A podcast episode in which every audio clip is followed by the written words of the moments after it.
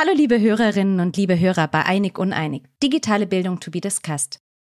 Die Fortschritte in der Technologie, die digitalen Transformationen und Innovationen schreiten rasanter und radikaler voran, als es in der Vergangenheit der Fall war. Dadurch verändert sich der Arbeitsmarkt grundlegend. Manche Berufe fallen weg, neue entstehen, einige verändern sich.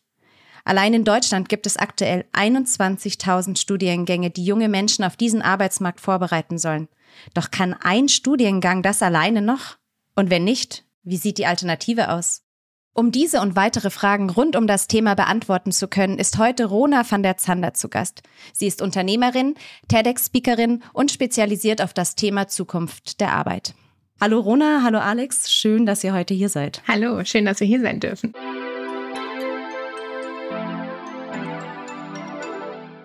Ich habe wie immer eine schnelle Frage vorab, bevor wir ins Thema einsteigen. Und mich würde interessieren, ob ihr tatsächlich in dem Beruf noch tätig seid, den ihr ursprünglich in eurer Ausbildung auch mal fokussiert hattet.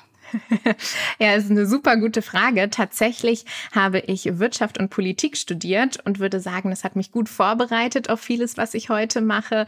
Aber ich arbeite nicht mehr unbedingt in einem Job, den man damit vielleicht im Studium angepeilt hätte, sage ich jetzt mal so. Gleichzeitig war das natürlich wie bei vielen Studiengängen heute der Fall auch so etwas, wo man unglaublich viel danach mitmachen kann und eben nicht Medizin oder Lehramt, wo ja noch relativ klar festgelegt ist, in welche Richtung man damit geht. Aber es hat sich unglaublich viel verändert in den letzten zehn Jahren, nachdem ich mein äh, Studium abgeschlossen habe. Von daher ähm, ja auf jeden Fall in der Transformation unterwegs, die du eingangs beschrieben hast. Sehr spannend. Ja, ähm, du hast schon einige klassische Berufe angesprochen. Da kommen wir gleich zu Alex äh, klassischen Studiengang. Alex. Wie war es bei dir? Ja, genau. Ja, ich habe ja Rechtswissenschaften studiert und wenn man klassisch davon ausgeht, dass man danach als Rechtsanwalt oder als, äh, als Richterin dann arbeiten würde, dann würde ich sagen, nein, arbeite ich nicht mehr. Äh, nützt mir mein Studium oder benutze ich das Studium oder das Wissen, was ich ange mir angeeignet habe, für meine jetzige Tätigkeit definitiv. Und ich würde auch sagen, das Studium hat mich definitiv dafür, dafür vorbereitet. Aber ich sehe das genau genauso Verona. Es ist nicht das, was man erwarten würde, wenn man Jura studiert.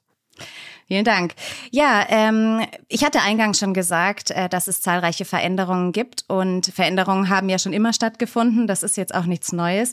Ähm, Rona, mich würde mal deine Einschätzung interessieren. Was unterscheiden denn die aktuellen Veränderungen zu denen, die bisher eigentlich in den letzten Jahrzehnten so stattgefunden haben? Ja, du hast es eingangs auch schon so schön gesagt, Veränderung hat es schon immer gegeben und ich glaube, das ist auch ganz wichtig, dass wir uns das vor Augen halten, weil manchmal fühlt man sich heute ja so, als würde sich alles so unglaublich krass verändern. Ich mache in meinen Workshops auch immer ganz gerne so eine Übung und zeige mal so Bilder von alten Berufen und lasse die Menschen raten, was das wohl war. Ja, und ganz oft können die sich gar nicht mehr vorstellen, was auf diesem Bild eigentlich gerade passiert. Zum Beispiel so die Navigationsassistentin, wo dann Frauen sitzen vor Landkarten mit einem Telefonhörer, mit Kabel natürlich und die Leute durch die Lande lotsen. Das können sich natürlich gerade junge Menschen, die mit Google Maps groß geworden sind, überhaupt nicht mehr vorstellen. Und da gibt es natürlich ganz, ganz viele andere Berufe auch noch, die eben sich so durch Technologie verändert haben. Aber was heute anders ist, wie du gerade in der Frage auch angesprochen hast, ist, glaube ich, ähm, dass eben diese Innovationszyklen immer kürzer werden. Und das ist die Herausforderung. Und wenn wir uns eben angucken, Schumpeter hat da so ein ganz schönes Diagramm äh, mal aufgezeichnet, wie viel Abstand zwischen großen Innovationszyklen lagen. Also zum Beispiel Steam und Rail, ja, also dass wir eben die äh, Eisenbahn erfunden haben und Dampfmaschinen erfunden haben und dann neue Innovationen reinkamen. Da lagen früher so 50, 60 Jahre zwischen und inzwischen sind wir bei 20 Jahren und noch kürzeren Innovationszyklen angekommen. Das heißt auch, wenn ich in der Arbeitswelt bin, erlebe ich nicht nur einen, sondern vielleicht zwei von diesen radikalen Veränderungszyklen mit, die grundlegend verändern. Und das erleben wir ja auch gerade ganz intensiv, wie wir arbeiten, wie wir kommunizieren, was wir tun. Und das ist, glaube ich, das, was gerade so herausfordernd ist, dass es tatsächlich immer schneller wird und nicht nur wie Oma sagt, ne, alles verändert sich immer schneller. Nein, es ist wirklich so. Die Abstände werden immer kürzer und wir müssen uns eben immer schneller anpassen. Und damit wird auch die Halbwertszeit von Wissen immer kürzer. Während ich eben früher etwas gelernt habe und damit sehr, sehr lange arbeiten konnte, ähm, ist das eben inzwischen so, dass wir ja bei spezialisiertem Wissen schon bei drei, vier Jahren liegen. Und dann hat sich das schon wieder verändert. Kennen wir auch alle, ne? wie oft wir unseren Computer updaten müssen, wie oft wir neu lernen müssen, wie wir mit Technologien umgehen. Und das ist natürlich das, was herausfordernd ist. Und ich glaube, weil für uns selbstverständlich ist, dass Innovation und Veränderung was Positives ist, ist es durchaus nicht für alle Menschen. Ja, Veränderung bringt auch Ängste mit sich und nicht alle empfinden das als positiv. Und deswegen müssen wir uns auch ähm, vorstellen, dass diese Innovationszyklen, die immer, die immer kürzer werden, auch für viele einen Stress bedeuten, weil sie sich auf das, was sie sich, worauf sie sich bereits eingestellt haben, nicht mehr verlassen können. Und das erzeugt Stress ähm, für viele und, und manchmal vergessen wir das und sagen, warum denn? Veränderung ist doch positiv. Nicht für alle. Ja, ihr sprecht interessante Aspekte ein. Zum einen natürlich die psychische Belastung, aber auch, dass nicht nur die gefühlte, es verändert sich alles so schnell, sondern ist es tatsächlich belegt, dass die Innovationszyklen kürzer werden und dass Veränderung ständig stattfindet. Was natürlich dazu auch führt, dass neue entstehende Berufe daraus resultieren müssen. Ich würde dazu ganz gerne den Future of Jobs Report 2020 kurz äh, zitieren. Die Automatisierung in Verbindung mit der globalen Rezession führte dazu, dass Arbeitnehmerinnen im Vergleich zu den Vorjahren schnell schneller ihren Arbeitsplatz verloren und es wird erwartet, dass dieser Trend auch anhält. Die anhaltende Verschiebung der Arbeitsteilung zwischen Maschinen, Mensch und Algorithmen könnte in den nächsten fünf Jahren weltweit 85 Millionen Arbeitsplätze verdrängen, während 97 Millionen neue Rollen entstehen könnten. Solche die besser an diese neue Aufgabenverteilung angepasst sind. Das ist natürlich hochspannend, zeigt auch genau das, was Rona ja schon ausgeführt hatte und auch du, Alex, dass äh, Veränderung passiert und das aber eben auch massiv auf den Arbeitsmarkt Auswirkungen hat. Mich würde interessieren, wie können wir denn dann die Menschen bestmöglich auf diese Veränderungen vorbereiten? Was müssen für Maßnahmen passieren, damit wir dem Ganzen auch standhalten können? Ich glaube, wir können nicht alle über einen Kamm scheren. Also wir müssen da zielgruppenorientiert vorgehen und sagen, ein Student oder eine Studentin, die heute studiert, können wir anders darauf vorbereiten als jemand, der schon bereits 40 Jahre im Beruf ist und andere Herausforderungen hat. Aber nichtdestotrotz müssen wir versuchen, alle mitzunehmen. Ich glaube, am leichtesten ähm, wird, wird es uns bei, dem, bei der Studentin oder bei dem Studenten gelingen, denn wir können sie einfach darauf bereits jetzt vorbereiten, dass das, was sie jetzt lernen, äh, eine gewisse Halbwertzeit hat und denen einfach nicht nur stumpf Wissen mitgeben, also so wie es halt früher mal war, du lernst das Buch auswendig, sondern einfach Skills und Fähigkeiten mitgeben, die sie, die sie unabhängig davon, also rein, keine reine Wissensvermittlung, sondern Skillsvermittlung ähm, reingehen. Also ich glaube, das ist für den, für den Student oder für die Studentin das Beste alle anderen, die bereits im Berufsleben, glaube ich, stehen, müssen wir anders abholen und denen versuchen, irgendwie die Spaß an dieser Veränderung, an den Neuerungen und an diese neuen Möglichkeiten irgendwie zu vermitteln und auch den Spaß, sich dafür weiterzubilden oder umzubilden quasi, damit sie diesen Herausforderungen gewachsen sind und nicht nur die, die Probleme äh, sehen, sondern auch die tollen Möglichkeiten, die sich damit eröffnen, wäre so mein, mein erster Versuch. Ich weiß, das ist äh, leichter gesagt als getan, mit Sicherheit, aber ich glaube, wir müssen weg von diesen Problemen denken, sondern sagen, Leute, das ist eine tolle Möglichkeit, lasst uns gemeinsam sehen, wie wir die Gesellschaft nach vorne bringen können und neue Berufe entstehen lassen. Hm. Ja, also ich versuche mal da anzuknüpfen. Alex hat ja jung und alt und auch diese Freude am Lernen angesprochen. Ich glaube, das sind äh, total wichtige Aspekte. Es ist natürlich super komplex. Ähm, ich will mal den Bogen schlagen. Du hattest eingangs ja auch diese 21.000 Studiengänge angesprochen, Lena, was ja absoluter Wahnsinn ist. Ja, 21.000. Was kann man sich darunter vorstellen? Was kann man alles machen? Ist ja ein Wahnsinn. Und ich glaube, dass das auch gerade dieses komplexe Spannungsfeld ist, was Alex auch gesagt hat. Es ist so toll, dass man so viel macht machen kann. Es ist so toll, dass sich Dinge verändern, aber es ist eben auch herausfordernd. Und ich glaube, in dieser Welt, wo sich konstant alles verändert, ist es total wichtig, dass man seine Stärken kennt. Und wenn man weiß, worin man gut ist und worauf man Lust hat und womit man sich beschäftigen will, dann ist es auch viel einfacher, diesen Wandel mitzutragen. Also wenn ich so eine Sicherheit in mir selber habe. Und Alex hat gerade Jung und Alt angesprochen. Sicherlich ist es bei Studierenden noch einfacher. Ich glaube aber auch, wir müssen noch früher gucken, auch in den Schulen. Ja, also wie funktioniert gerade unsere Schulbildung, die eben leider in großen Teilen immer noch, genau, Lena verzieht das Gesicht, das könnt ihr jetzt nicht sehen, wenn ihr zuhört, genau, die gerade in großen Teilen eben leider immer noch im industriellen Zeitalter feststeckt. Also frontale Wissensvermittlung, Noten, all diese Dinge, die eigentlich eben überhaupt nicht mehr eigentlich und uneigentlich, also überhaupt nicht mehr in dieses Zeitalter passen und da anzusetzen, dass ich auch rauskomme und sage, ich weiß, was ich kann, ich weiß, worin ich gut bin und wenn sich alles verändert, ich habe eine Sicherheit in mir selber. Und dazu kommt das, was Alex gerade angesprochen hat, dieses lebenslange Lernen, das ist natürlich das Schlagwort, eben auch Lust zu haben, immer weiterzumachen und weiterzulernen, weil da kommen wir gar nicht drum rum. Aber wenn ich heute lebenslanges Lernen sage, dann stöhnen die meisten Leute und sagen nicht, oh ja, super, ich habe Lust, immer weiterzumachen, sondern man denkt sich, oh, ich habe es endlich geschafft, raus aus der Schule, raus aus dem Studium, ich habe endlich meinen Abschluss. Das Wort sagt es ja schon, ja, das ist ein Schluss und dann will ich auch nicht mehr weiter, dann will ich nicht mehr weitermachen. Und da müssen wir natürlich auch hin, dass man eben sagt, es macht Spaß zu lernen, ich habe eben Lust an dieser Veränderung, genau das, was Alex gerade gesagt hat. Und eigentlich sind wir als Menschen ja so, wenn wir klein sind, wir stecken uns alles in den Mund, wir wollen alles verstehen. Wir fragen, warum, warum, warum. Wir wollen die Welt erkunden. Und ich glaube, das verlieren wir leider gerade oft in unserem Bildungssystem eben auch, dass wir dann am Ende, wenn wir älter werden, auch oft da ankommen und sagen, eigentlich haben wir keine Lust mehr. Und diese beiden Elemente, also Stärken kennen und Lust am Lernen haben und behalten, das ist für die Zukunft eben total essentiell, weil es anders nicht gehen wird. Du sprichst an, dass das Bildungssystem maßgeblich dazu auch beiträgt, dass diese Lust verloren geht und man abstumpft und äh, den Abschluss nur noch sucht und dann den Schluss drunter setzt. Ähm, da würde ich gerne Alex fragen, als Kanzlerin der IU Internationale Hochschule, welche Unterstützung sollten denn Hochschulen und Ausbildungsstätten bieten, um überhaupt diese Fähigkeiten zu vermitteln, dass wir eben genau darüber hinaus denken? Die IU ist da ja sicher sehr, sehr viel ähm, moderner und innovativer aufgestellt. Aber wenn wir mal flächendeckend drüber nachdenken, wo, wo müssen wir da hin eigentlich?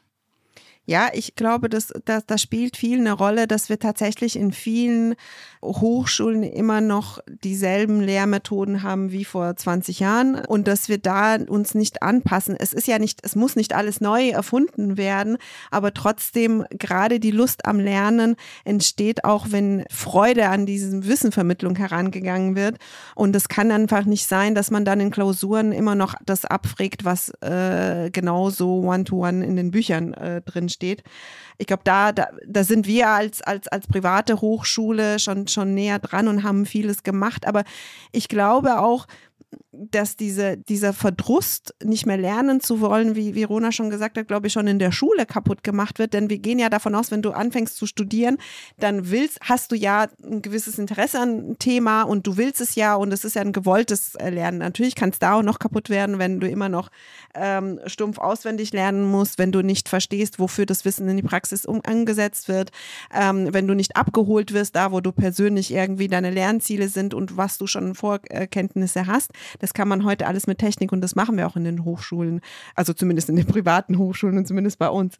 Aber ich glaube, du kommst bereits schon aus der Schule mit diesem Gedanken, oh, endlich Abi und endlich fertig und ich will nicht mehr, weil, glaube ich, schon da so viel, du wirst ja in diesen Korsett, was du ja schon angesprochen hast, ja reingesteckt, ähm, wo du sehr früh schon anfängst drüber nachzudenken, oh, brauche ich das wirklich und wofür? Und äh, das kann ich in Anführungsstrichen doch googeln. Und ich glaube, da müssen wir uns auch ein bisschen Gedanken machen, ist es wirklich ein zukunftsträchtiges Bildungssystem, was wir eigentlich noch haben und reicht es, wenn wir dann in den Hochschulen damit äh, äh, ansetzen oder müssen wir es nicht schon viel früher irgendwie und gesamt umdenken, quasi, damit es gesamt Sinn macht?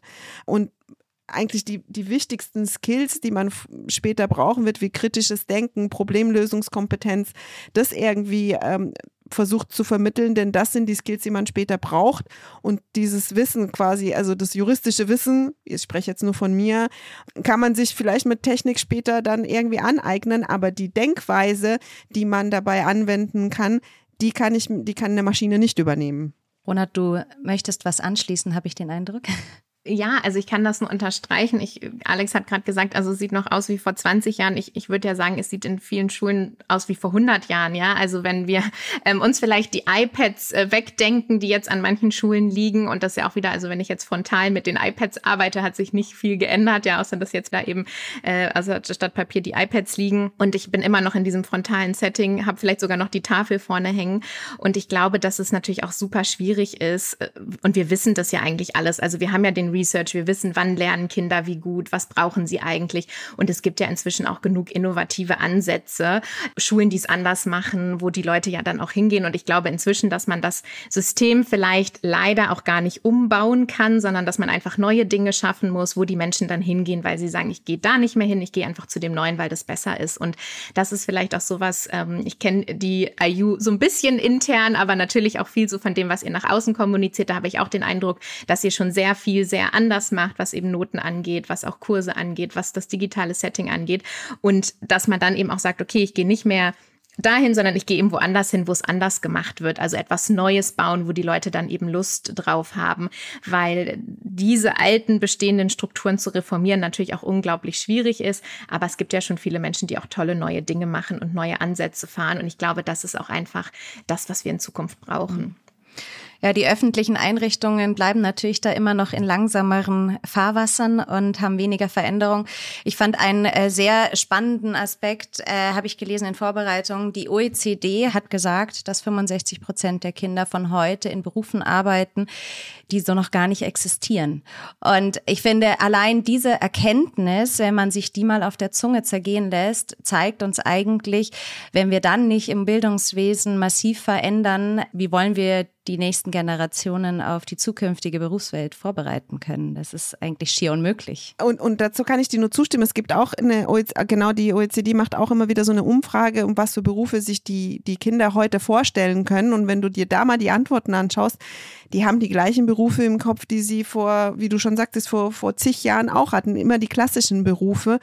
Und ich glaube, das liegt aber auch daran, weil sie nicht an andere Berufsbilder herangeführt werden. Ja, mhm. denen, wird, denen fehlt einfach die Fantasie, sich was Neues zu überlegen. Und wenn in der Schule nicht herangeht, also irgendwie an diesen technischen Möglichkeiten und was alles Neues entsteht, herangeführt wird, bist du davon abhängig, ob das zu Hause passiert. Und da entsteht schon die, die Ungleichberechtigung und die Ungerechtigkeit. Und die Kinder können sich halt immer noch vorstellen, Lehrerin äh, und, und Rechtsanwältin zu, was ja nicht verkehrt ist, ja. Mhm. Ähm, und, und da entstehen ja schon unterschiedliche, also die, die Jungs haben natürlich andere Sichtweisen als, als die Mädchen. Ähm, und da müsste man auch irgendwie für mehr Gleichberechtigung eintreten. Ja. Also wir haben natürlich jetzt schon äh, ausgeführt, dass wir große äh, Nachholbedarf im Bildungswesen sehen. Das haben wir in den letzten Folgen auch immer wieder ähm, ja auch so festgestellt.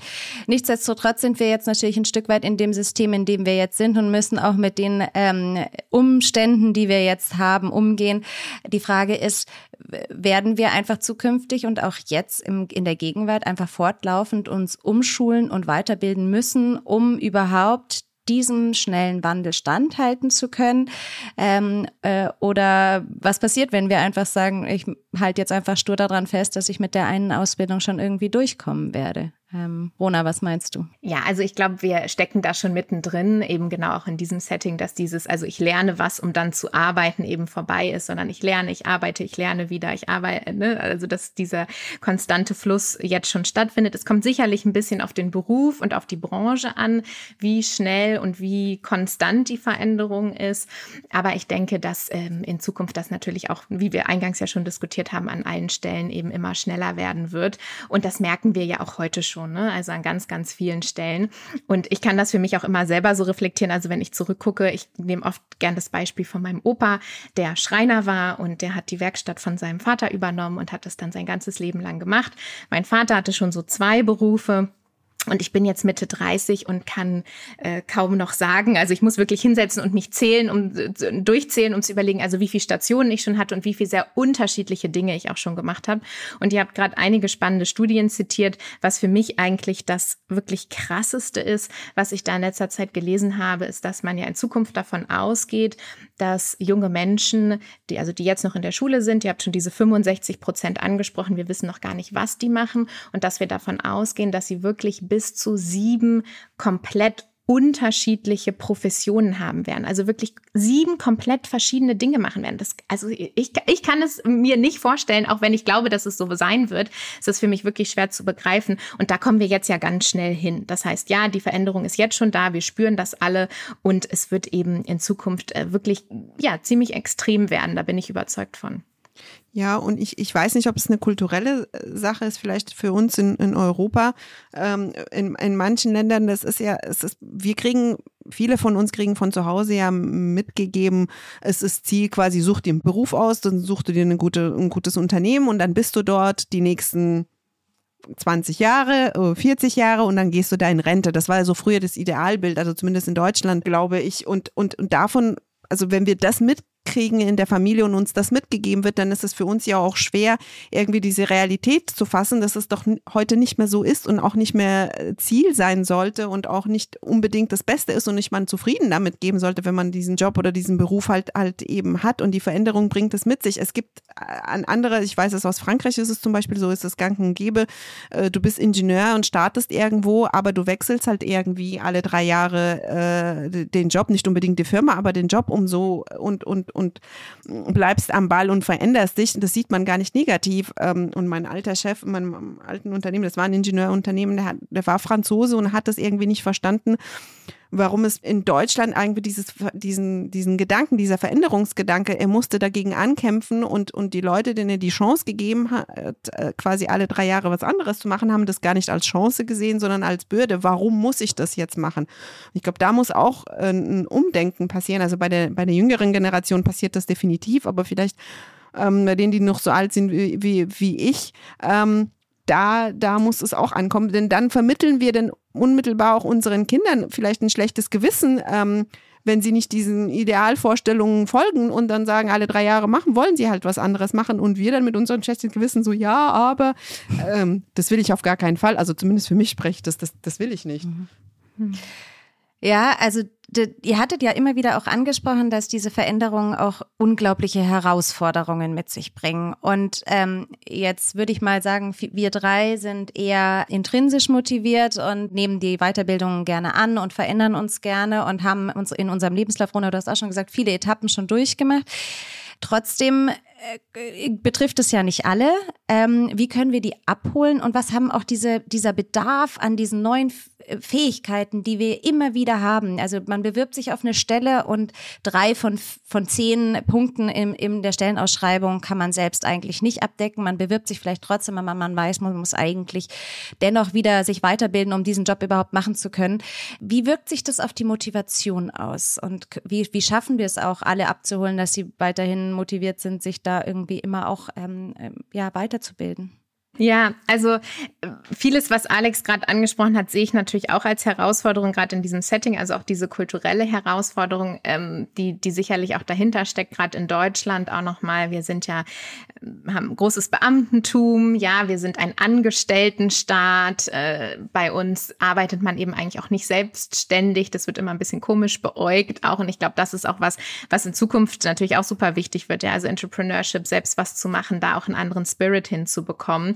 Und genau dieses Kulturelle liegt ja auch dahinter, hinter dieser Herausforderung, die du gerade ansprichst. Nichtsdestotrotz ist es natürlich was, ähm, was man auch gar nicht so kleinreden kann und wo ich mich auch, die ja schon viele Stationen hatte und so wie wir diskutiert haben, gar nicht rausnehmen würde. Also manchmal finde ich das ja auch anstrengend ne, und denke, oh, nicht schon wieder ein Software-Update und nicht schon wieder was Neues lernen. Ja, also das ist ja auch manchmal anstrengend und das muss man dann vielleicht auch annehmen, sagen, okay, heute nicht, heute bin ich nicht in der Kraft, ich mache das vielleicht einen anderen Tag. Ähm, und gleichzeitig aber natürlich auch die Unsicherheit, die damit vielleicht einhergeht, was meinen Arbeitsplatz auch angeht und, und was mein, mein Leben auch angeht und wie ich mir mein Leben vielleicht auch vorstelle. Und vielleicht stelle ich mir das ja auch immer noch 20 Jahre beim gleichen Arbeitgeber vor und finde das eben auch schön, ja.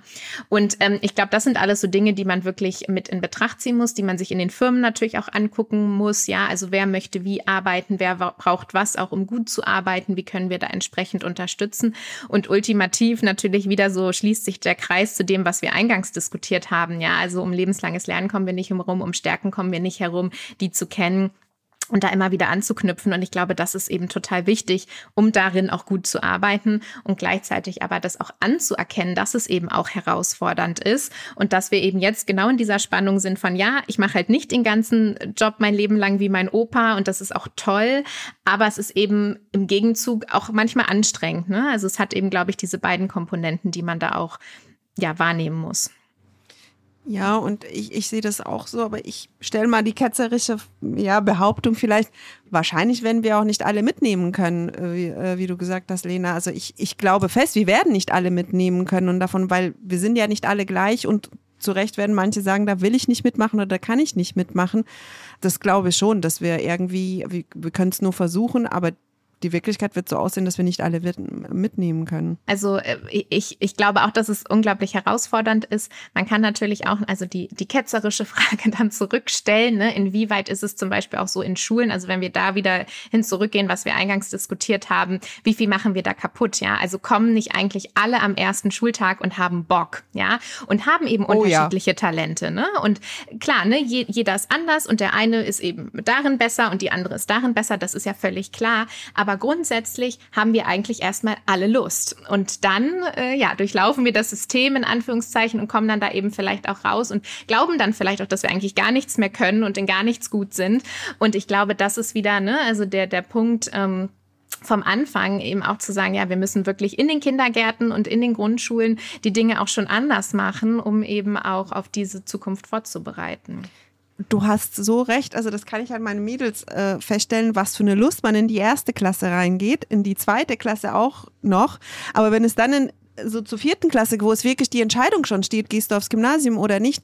Die Kinder haben bereits äh, so eine Angst, äh, schon in der Ende dritte Klasse haben sie schon eine Angst und so, da wird das Leben sowas von ernst und es wird schon so früh so viel abverlangt von ihnen, dass diese Lust eigentlich an, obwohl die Kinder ja so konzipiert sind und Spaß haben an diesen neuen Sachen zu entdecken, halb verloren geht. Und das finde ich, also wie du schon sagst, extrem, extrem schade, weil die sind noch so jung, neun, zehn Jahre alt. Meine Güte, wenn du da die Lust verlierst, weil der Druck schon so groß wird, unnötigerweise in meinen Augen, aber da werden andere Leute, schlauere Leute vielleicht andere Meinungen haben. Ähm, das ist schade, dass wieder, also später kannst du es nicht mehr herstellen. Ich kann in der siebten Klasse schlecht noch, noch irgendwie Lust für irgendwas haben, was du schon in der vierten festgestellt hast. Äh, das, das flutscht nicht. Ja, Absolut.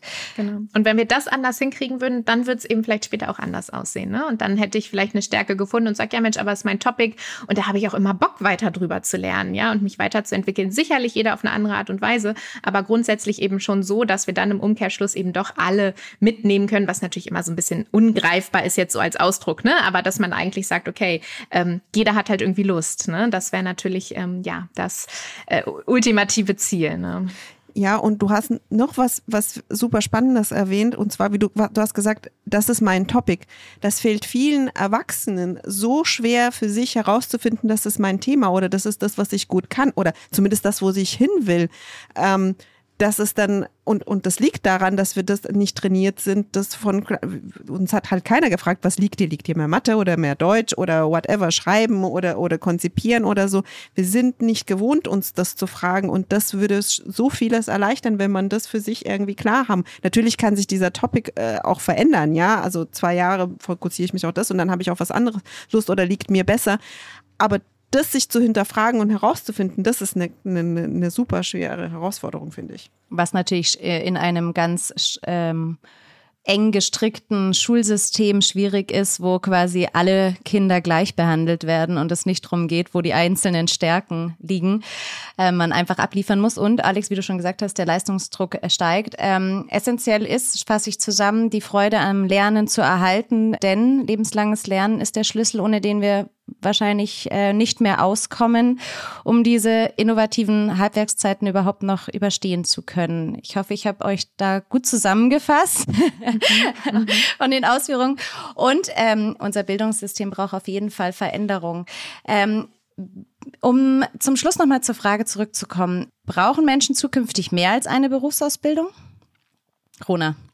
Ja, also ich glaube, wir können gar nicht mehr so, also Berufsausbildung ist natürlich auch so ein weiter Begriff, aber ich glaube, wenn wir auch in diesen Abschlüssen denken und so, das geht gar nicht mehr. Ja, also ich glaube, wir müssen auch da, da haben wir jetzt noch gar nicht so drüber gesprochen, aber wenn es um solche Sachen geht, auch im Hochschulbereich, wir müssen anders denken, kürzer denken, ne? Mikro-Degrees, Nano-Degrees, kürzere Kurse, digitale Updates, ähm, die man sich eben selbst draufpacken kann, ja, wo ich mich informieren kann, weiterlernen kann.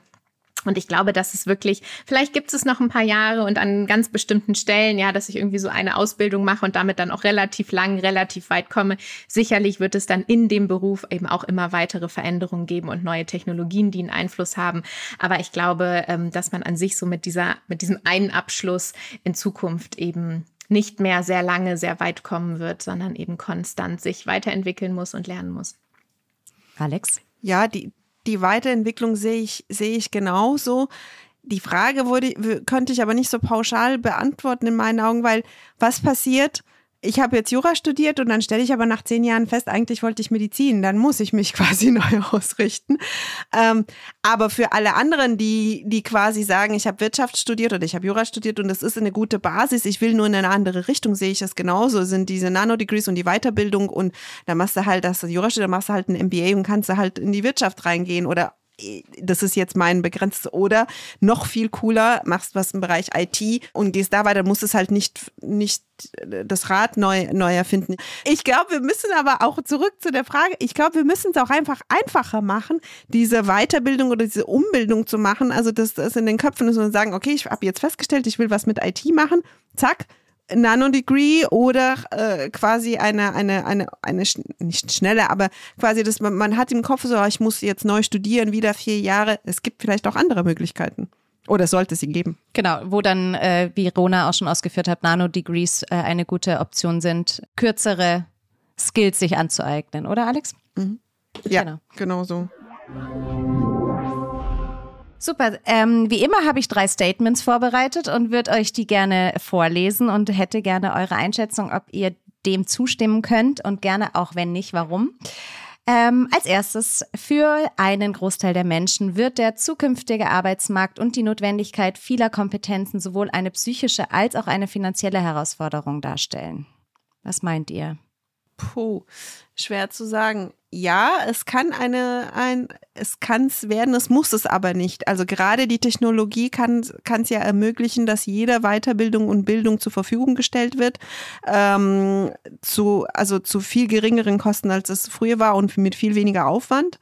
Ähm, aber die psychische Belastung ja, kann, kann es durchaus sein, dass, ähm, dass es zu einer wird, denn man mit dieser Veränderung nicht lernt, irgendwie umzugehen und Ausgleich äh, zu schaffen. Alex, wie siehst äh, Rona, wie siehst du das? ähm, ja, ich will mich anschließen. Also ich glaube, wir brauchen da, wir haben noch nicht so viel über Soft Skills und so heute gesprochen, aber ich glaube, die auch, ne? Also ähm, sich eben auch Zeit für Reflexion zu nehmen, sich selbst zu kennen. Das waren so ein paar Dinge, die wir so ein bisschen angesprochen haben, aber da auch eine Stärke zu finden, sage ich mal, in dieser VUCA-Welt, ja, in dieser ganzen Craziness und konstanten Veränderung. Das wird total wichtig werden, genau das eben auch in Schulen zum Beispiel zu bringen und, und zu lernen, ähm, um dann auch, ja, psychisch stark zu sein und damit gut äh, umzugehen. Und das sehen wir ja jetzt schon, wenn wir uns angucken, ne? wie hoch sind Burnout-Raten bei jungen Menschen und sowas. Also das schlägt sich ja jetzt auch schon in den Statistiken nieder. Von daher auf jeden Fall eine Herausforderung, die man auch angehen muss. Finanziell ähm, würde ich jetzt auch nicht unbedingt so sehen. Also ich glaube, da gibt es ähm, ja viele tolle Möglichkeiten und grundsätzlich ist ja auch die Veränderung, also auch der technologische Fortschritt was Tolles und bringt uns ja in vielen Teilen eben auch weiter, unsere Lebensqualität, unseren Lebensstandard. Von daher, mhm. ja. So, unser zweites Statement. Bildungseinrichtungen müssen sich dahingehend umstrukturieren, junge Menschen breit gefächerter auszubilden, als sie es bis dato tun. Ich glaube, da seid ihr in Teilen schon eingegangen heute. Gerne nochmal auf den Punkt gebracht. Rona, gerne du das diesmal als erstes. Ja, auf jeden Fall. Also ich glaube, es ist total wichtig, dass wir auch transdisziplinärer denken. Da haben wir noch nicht so viel drüber gesprochen, ich habe schon viel angeschaut, was sich alles verändern muss und auch schon verändert. Aber unterschiedliche Disziplinen eben auch zusammenzubringen, gerade um in unserer Zeit eben auch für die ja sehr komplexen Herausforderungen, die wir haben, ähm, Antworten zu finden, total wichtig. Auch in Schulen wieder ne, raus aus diesem Fächerdenken, sondern was will ich eigentlich machen? Was muss da zusammenkommen? Was für Antworten muss ich finden, um das große Ganze zu verstehen? Also transdisziplinärer und ich glaube auch generell generationenübergreifender, also nicht mehr nur so in Alterskohorten zu denken, sondern auch eben mit unterschiedlichsten Erfahrungen zusammenzulernen und voneinander zu lernen, ist was, ähm, was total wichtig wird in Zukunft. Und schon wichtig ist natürlich auch, ja. Ich mache meine Antwort ganz kurz. Ich stimme dem zu. Und die dritte Aussage. Auch in Zukunft wird es in der digitalen Welt ausreichend Berufe geben, die über eine Karrierelaufbahn hinweg bestehen bleiben. Ja, mit Sicherheit. Mit Sicherheit. Also es ist ja, wir können, glaube ich, nicht davon ausgehen, dass alles verändert wird. Also das würde ich sagen, die Möglichkeit besteht. Rona überlegt. ich würde sagen, wir hören in 20 Jahren noch mal rein und gucken, was passiert ist. Und würde deshalb einfach mal, weil Alex jetzt ja auch Ja gesagt hat, würde ich sagen Nein. Ähm, deshalb würde ich jetzt einfach mal sagen, dass es keinen Beruf gibt, der nicht auf die eine oder andere Weise ein, ähm, ja, beeinflusst wird und beeindruckt wird auch in bestimmter Art und Weise von der Technologie und ganz viele, die sich radikal verändern werden und auch ganz viele, die es gar nicht mehr geben wird. Oder wir machen das genau, wie du es gesagt hast. In 20 Jahren hören wir noch mal rein, was die Prognose, ja. wer hatte recht. Ähm, ja, ich danke euch, Rona und Alexandra. Ähm, Rona, du hast es immer wieder gesagt, wir sind auf das und das noch nicht eingegangen, aber die Zeit hat mhm. einfach nicht gereicht, in Tiefe in alle Themen einzugreifen. Es war trotzdem ein unglaublich spannendes Gespräch. Herzlichen Dank, äh, dass ihr beide heute da wart. Wenn auch du keine Folge verpassen möchtest, kannst du einig uneinig auf Spotify und auf allen gängigen Podcast-Plattformen abonnieren. Und wenn dir der Podcast gefällt, freue ich mich auch sehr über eine Bewertung. Hast du selber ein Thema zur digitalen Bildung, über das du mit Alexandra diskutieren möchtest? Dann schreib uns gerne eine Mail unter einiguneinig.iu.org. Die findest du auch nochmal in den Shownotes. Tschüss und bis zum nächsten Mal bei Einig Uneinig.